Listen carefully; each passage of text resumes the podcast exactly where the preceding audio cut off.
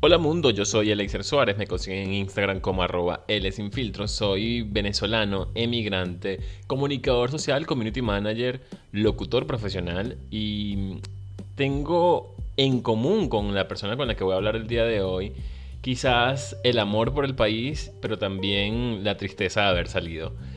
Además, eh, tuve la fortuna por muy corto tiempo, pero fortuna al fin, de intentar lograr este sueño que tengo de cantar junto a él que me estuvo ahí guiando, pero bueno, me di por vencido yo. Pero él como buen profesor eh, no se rendía y siempre me apostaba a que podía mejorar.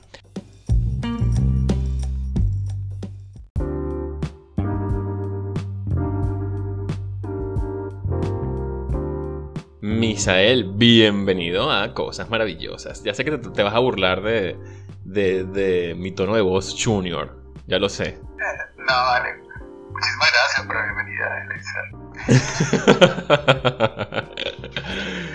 Como, mira... Después de esta presentación solo te puedo decir hola. Mira, a Misael lo conozco ya desde hace eh, por lo menos más de tres años. Eh, lo conocí ya en mi última, en esa última etapa que estuve viviendo en Venezuela. Eh, ahí tuvimos la oportunidad de coincidir y es muy curioso porque si bien yo soy de la Victoria en el estado de Aragua y Misael también hizo por mucho, mucho tiempo vida en esa ciudad nunca habíamos coincidido. Quizás porque, bueno, yo siempre estaba en otro mundo, en otra área, y tú pues dedicado al tema del, canto con, la escuela de, la Victoria, la escuela de canto, que no voy, a, no, voy a, no, voy a, mencionar porque quiero que seas tú el que me hables de eso. Pero a lo que voy es que nunca habíamos coincidido hasta que yo eh, entré a los medios. Y ahí, por un amigo en común, tuvimos la oportunidad de estar en un mismo evento y ahí te conocí y, y creo que fue la única vez que coincidimos, pero el contacto se mantuvo hasta años después en plena pandemia que empezamos a conversar de nuevo precisamente por el tema de, estar aislados y, y, de estar conversando donde se tomó pues otra vez la iniciativa de la conversación y recuerdo que en aquel entonces tú me dijiste porque tú no cantas y yo, porque canto muy mal. Y entonces yo, después de años después, te dije, hey, bueno, dame clases de canto. Ahora, yo te voy a hacer esta pregunta, Misael. Tú que sabes de música, que sabes de canto, que sabes de todo eso. Porque no fuiste la primera persona que me dijo eso. ¿Qué carrizo tiene mi voz que la gente dice, ¿por qué tú no cantas? Tu voz tiene un timbre muy bonito que quedaría muy bien si cantaras. o sea, pero tú que, tú que tienes obviamente años y años en esto y experiencia, ¿qué, qué es eso que a ustedes les hace la gente que, pues, que sabe? Eh, ¿Qué es lo que le hace ruido como para decir, oye, esta persona puede que, que pueda cantar? Mira, yo particularmente parto del principio de que todos cantamos cantar es como hacer yoga, como hacer ejercicio, o sea, es algo que se practica hasta que sale. Obviamente eh, no todos tenemos las capacidades de, hacer, no sé, de ser Pavarotti o, o Oscar de León, pero sí todos podemos cantar, todos podemos llegar a cantar y a mejorar un poco nuestra técnica vocal. Entonces, lo que llama la atención son ciertos timbres de voz que de repente a mí me llama mucho la atención, sobre todo los timbres graves. Esas mujeres que hablan así como que, hola, ¿cómo estás? Wow, me la, me la imagino cantando. ¿Sabes? O tú igual, con tu voz de, Junior.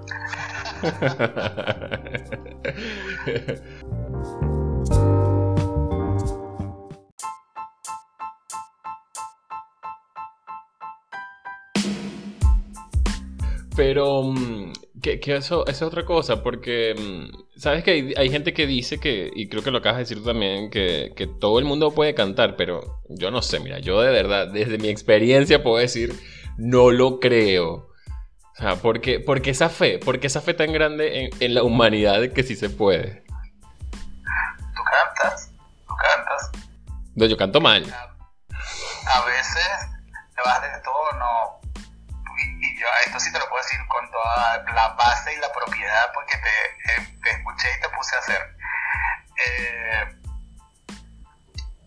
de repente, yo pienso que en tu caso es un problema de concentración. hay, hay algo en, en algún lugar allí que como que pasa un switch, porque a veces conscientemente lo haces y haces todo genial y de repente cuando te inspiras como que baja bajas el switch y se te olvida del mundo y ya no me importa nada. Y ahí murió. Quizás es algo que puedes hacer eh, como locutor.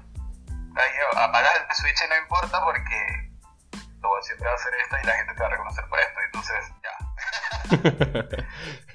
No bueno pero yo también he educado mi voz o sea eh, como locutor me refiero, porque eh, si tú me hubieses escuchado hablar hace 10 años atrás, no, no se parece en nada a, a quien habla hoy día, pero, pero obviamente entiendo más o menos por dónde parten eso, eh, esas opiniones. Otra, otra pregunta. Em, ¿Crees que entonces cantar es un talento como, como propio del ser humano, o sea, como innato, como dicen algunos, o es una técnica aprendida?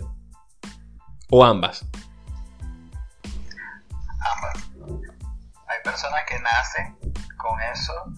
Eh, y depende también qué cantes. ¿sí? sí, porque, o sea, digamos que a grandes rasgos existen dos tipos de música que, que son las, más, las que más se frecuentan, que es la música académica o lo que la gente llama ópera, porque, ajá, y la música popular. Y para ambas existen técnicas diferentes para cantar la gente que, digamos, nace con eso del canto, tiene un, un buen aparato fonador, una buena columna de aire quizás, y lo que hace es cantar imitando lo que escucha, ¿no? O sea, cuando tú no tienes un, maestro, un alguien que te diga de dónde sale, por qué sale, simplemente cantas porque gracias y Espíritu Santo. También, también, también creo en eso, porque como las monjas cantan también. O sea, tú escuchas una, una monja y tú sabes que es una monja, así no tenga hábito. Tú dices, oh, canta como monja. Ay, sí, soy religiosa.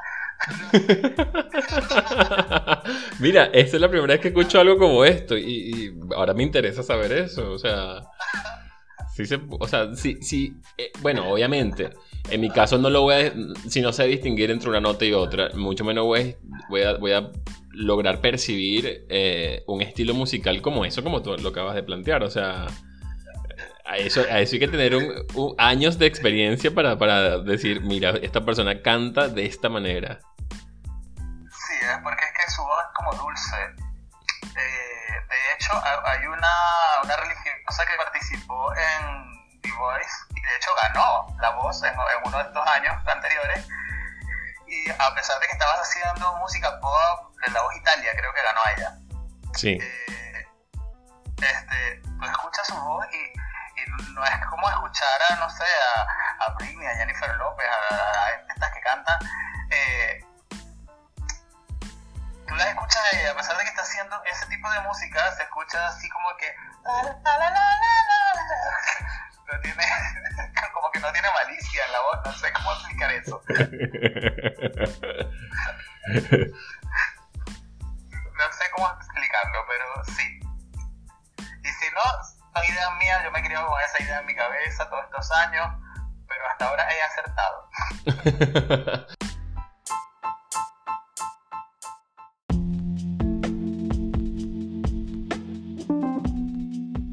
Mira, ¿y en qué momento, hablando de eso, en qué momento eh, comenzaste tú con la música? O, en qué momento te diste cuenta del talento que podías tener y decir, oye, yo me podría dedicar a esto?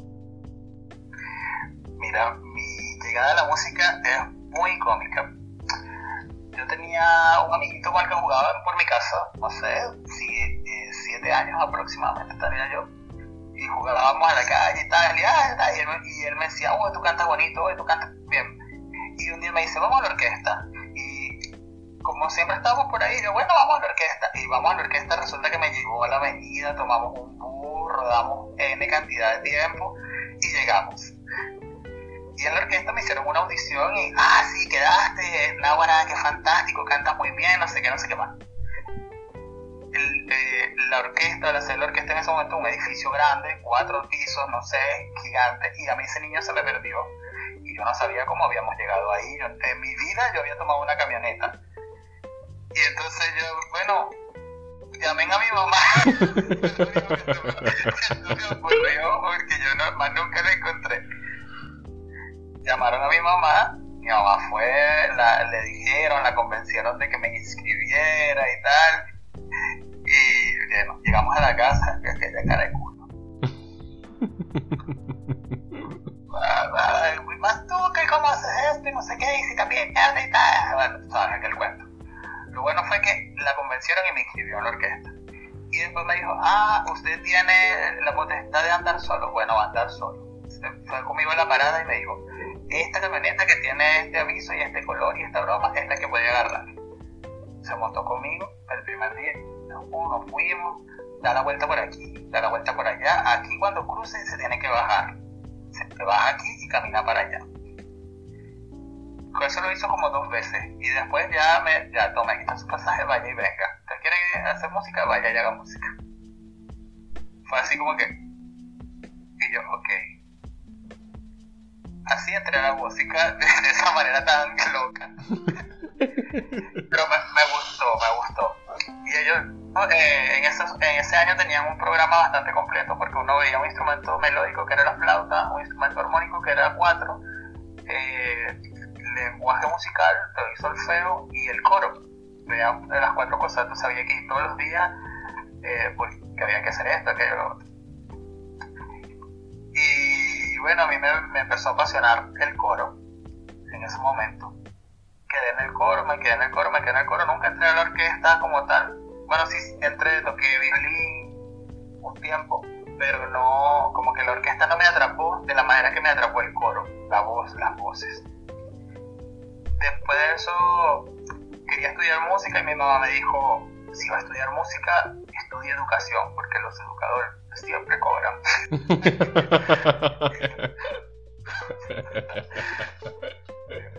bueno, estudiamos educación, pues. Y bueno, entré al pedagógico y a la par estudiaba en el conservatorio y en la orquesta. Eh, y bueno, me gradué de pedagogo, pero también seguí estudiando en la orquesta y en el conservatorio. Y después empecé una maestría en dirección en la Simón Bolívar, que no terminé, pero agradezco mucho lo que aprendí, porque ahí cada trimestre era como un pregrado. De verdad, cada trimestre que yo hacía el posgrado era como que estudiara un pregrado entero. El, el nivel de estrés que causa no es normal.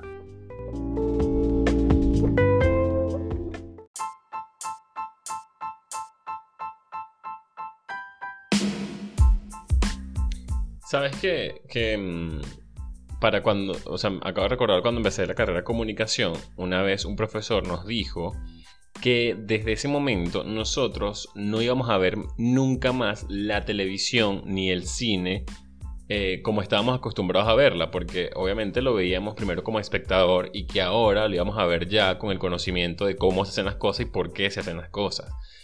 Em, te pregunto a ti, porque es decir, yo, siempre, yo por ejemplo, hoy día con treinta y pico de años, sigo viendo o, sigo percibiendo la música como un espectador. O sea, no sé si la palabra espectador sea la correcta, como un oyente, pues es la correcta quizás.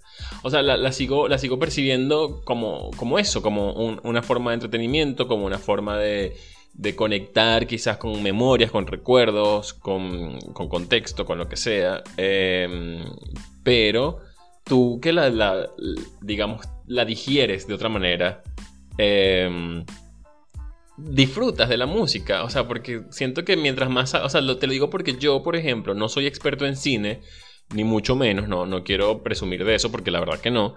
Pero yo no disfruto el cine como lo podía haber disfrutado cuando era niño. O sea, yo veo hoy, hoy día una película y le busco mil y un cosas y digo, esto está mal por esto. Eh, en tu caso, la música, ¿cómo, cómo la disfrutas? Excelente pregunta.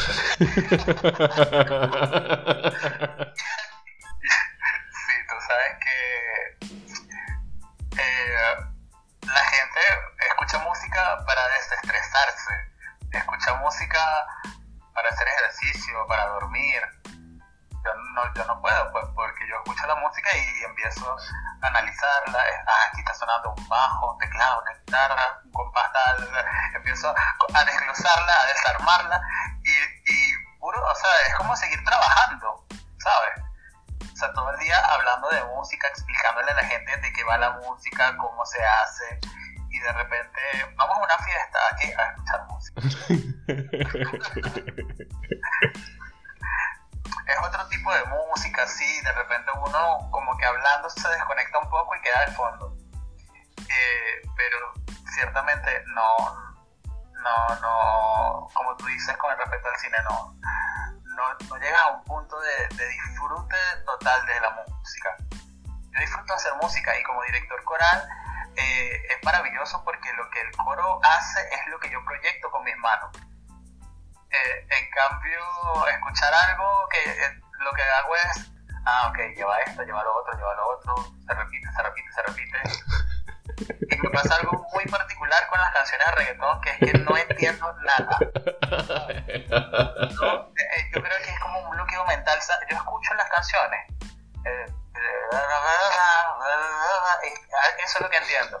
Sea, y la gente a veces me, me bueno, pero tiene buena letra, escúchala. Y la gente me lo canta, pues así como que no, sí, salió, se encontró, se armaron, se quisieron, no sé qué.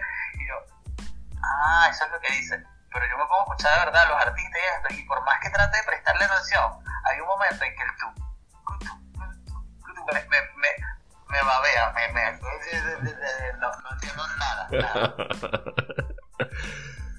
Pero, pero no hay un momento, o sea, no, no existe un momento si, en el que tú, por alguna razón, digas, o cuál es ese último momento quizás que recuerdes de, o sea, esta música o esta canción o, o esta situación me la tripié de verdad eh, sin prestarle tanta atención al tema técnico. O sea, te lo digo precisamente por, por, lo que acabo de decir. Yo, hay películas que, voy repito, sin ser cinéfilo, hay películas que digo, esta porquería. Pero hay películas que a lo mejor las disfruto aún cuestionándolas, la disfruto. Hay otras que son, o sea, me, me, atrapan tanto que no le presto atención a, lo que está pasando. O, como a, decir, ah, claro, esto lo hicieron por esto, o, no. No te pasa con la música, ¿no? A lo mejor no dice, conchale, mira, si la última vez pasó esto. Eh, sí, o sea, eh, hay momentos de disfrutar la música saliéndose del aspecto técnico pero igual, en este caso lo mismo, música académica o música no académica, realmente a veces en los encuentros corales uno va a escuchar a otros coros cantar y a disfrutar del trabajo que hacen.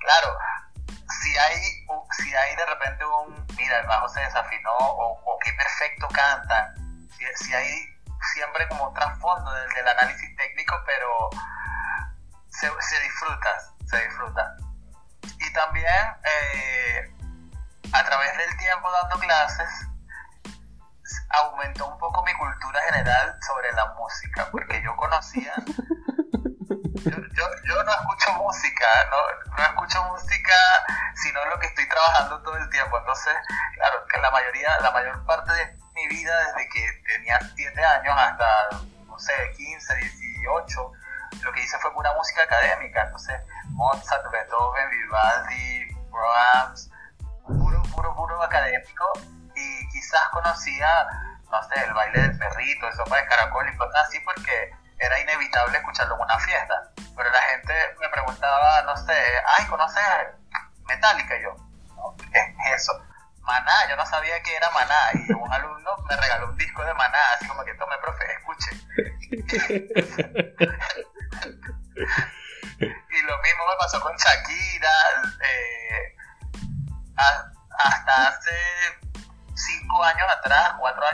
sé, yo no diferenciaba entre eh, Madonna, Britney Spears, eh, no sé, María, María Carey sí, porque ella tenía como un timbre diferente, pero eh, Cristina Aguilera, como la rubia, la que canta la rubia. Entonces me decía, es Britney. Y yo, ah, pero eh, espérate, que esta canción es de, de Cristina Aguilera. Y yo, ah, para mí todas eran Britney. Yo decía Britney siempre.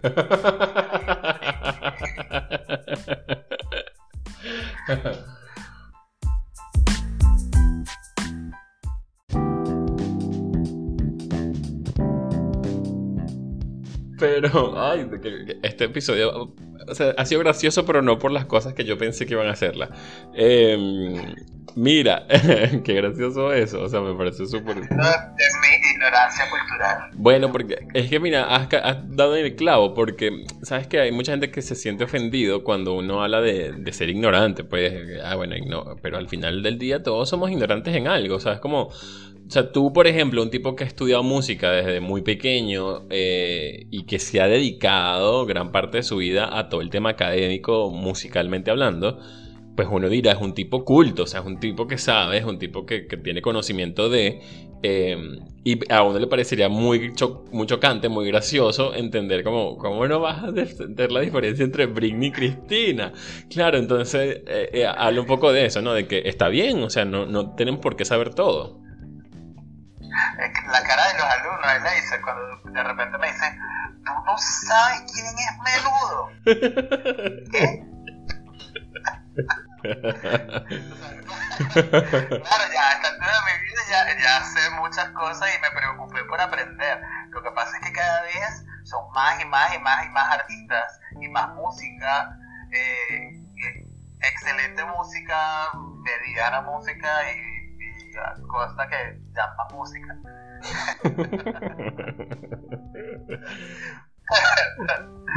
Pero sí, en el fondo eh, tuve que ir evolucionando con los alumnos, aprendiendo, aprendiendo, aprendiendo, pues yo me, quedaba en la parte técnica académica. Sí, es verdad, es la base, hay que aprender do, re, re, re, mi, fa, sol, la, si, do, para después hacer todo lo demás.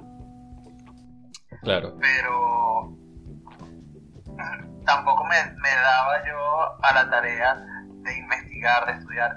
Y eso lo aprendí en el posgrado, en el 2013, que empecé el posgrado, 2013-14. Eh, la profesora María Aguilar, que era la encargada del posgrado en dirección, todavía creo que está él, eh, nos inculcó esa parte de investigar. si tú vas a cantar Palomitas Blancas, tienes que saber quién es el autor de Palomita Blanca, por qué la escribió, en qué contexto, en qué año, cuándo, dónde, por qué, qué es lo que es, de dónde sale. Ya, para que tú, cuando tú cantes Palomita Blanca, que la cantes con propiedad y cuando la gente te pregunte por qué lo haces o te critique, para bien o para mal, tú sepas cómo responder. O sea, hay gente que, que te ataca porque de repente, mira, cantaste, no sé, una canción X y, ay, no, esa canción es de izquierda o de derecha, entonces te tildan de político, o esa canción es católica o evangélica.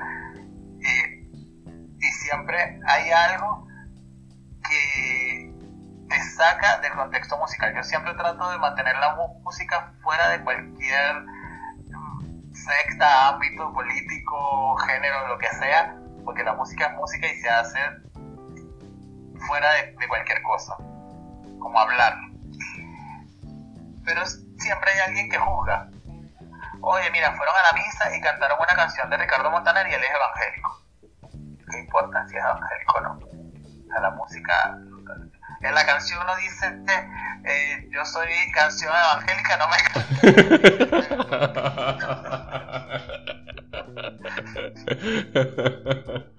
claro. Mira, Misa, eh, Misael, ¿Qué te iba a decir? Básicamente tenía la pregunta ahí al toque y justo lanzaste este chiste y me, me, descolocaste. Em, te iba a decir, era que, porque ya dijiste que eh, estudiaste educación principalmente o, en, primer lugar porque tu mamá te lo dijo, como, una exigencia más de, ¿sabes? Las madres siempre preocupadas por, darles el mejor futuro a sus hijos. A veces, uno cuestiona como, pero mamá, o sea, ya puede haber sido cualquier otra cosa. Pero eh, entendemos que desde, el punto nunca lo hacen con malicia, siempre lo están haciendo, digamos que con toda la buena intención del mundo, aunque no sean las mejores, pero es así. Eh, o por lo menos yo creo que es así. Eh, te consulto es lo siguiente.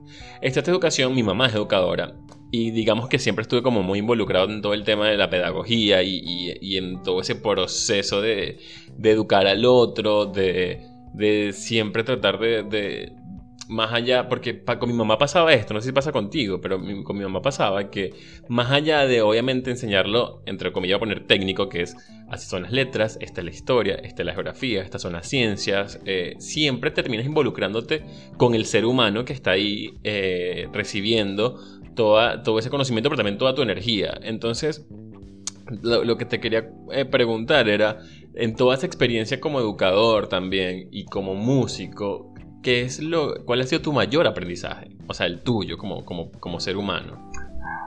Wow. Así como que el mayor... O por lo menos uno. Lo tengo. Pero sí, mira, considero que he tenido un aprendizaje y creciendo de forma lineal igual. O sea, a medida que he ido evolucionando y aprendiendo, eh, todo el tiempo. de, de, cada clase, de cada experiencia, siempre el alumno te deja algo.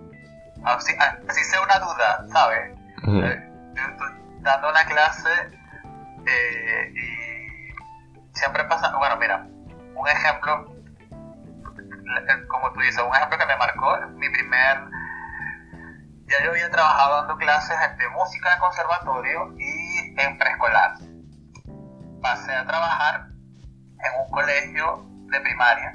Mi primera clase, mi primer día de trabajo, primer grado, cerca de Navidad.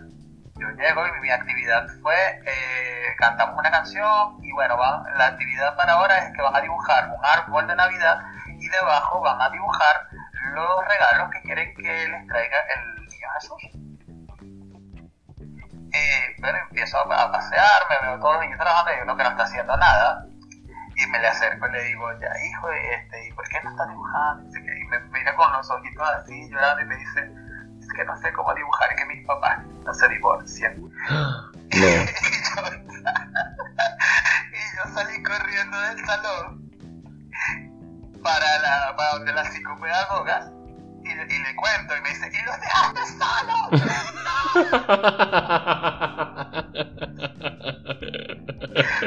no sé por qué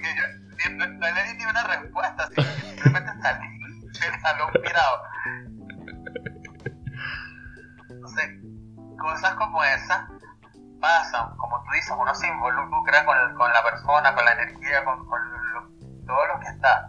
Se vuelven amigos, colegas. Yo de tantos años que tengo dando clases, ya tengo alumnos que, que están, bueno, dirigiendo, cantando, haciendo buena música y me siento súper orgulloso. Y lo que más me gusta es que a pesar de tantos años que han pasado, siempre están allí para mí.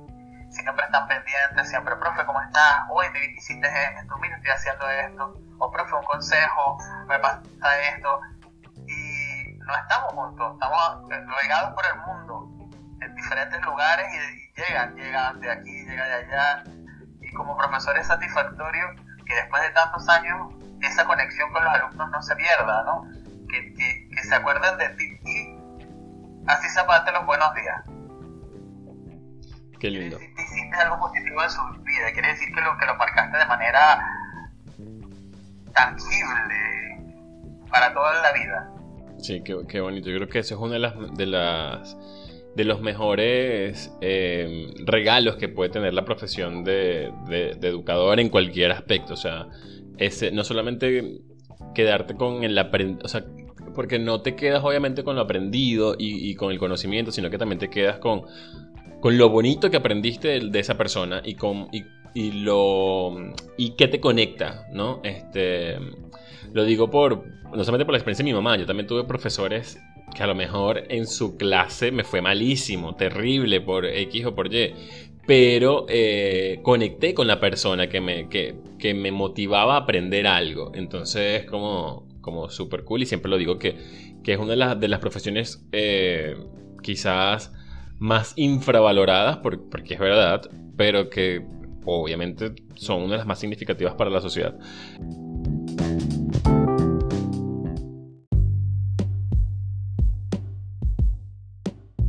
Misael, se va a acabar este episodio, pero quiero despedirme, como, como lo hago con todos mis invitados, les pregunto que me digan cuáles son tres cosas maravillosas en su vida. O sea, cuáles son esas tres cosas. No, no tienen que ser grandes, no tienen que ser pequeñas. Eh, eso es lo primero que te llega a la mente. Que, que representen para ti algo valioso como para darle sentido a la vida y que digas vale la pena seguir viviendo gracias a estas cosas maravillosas.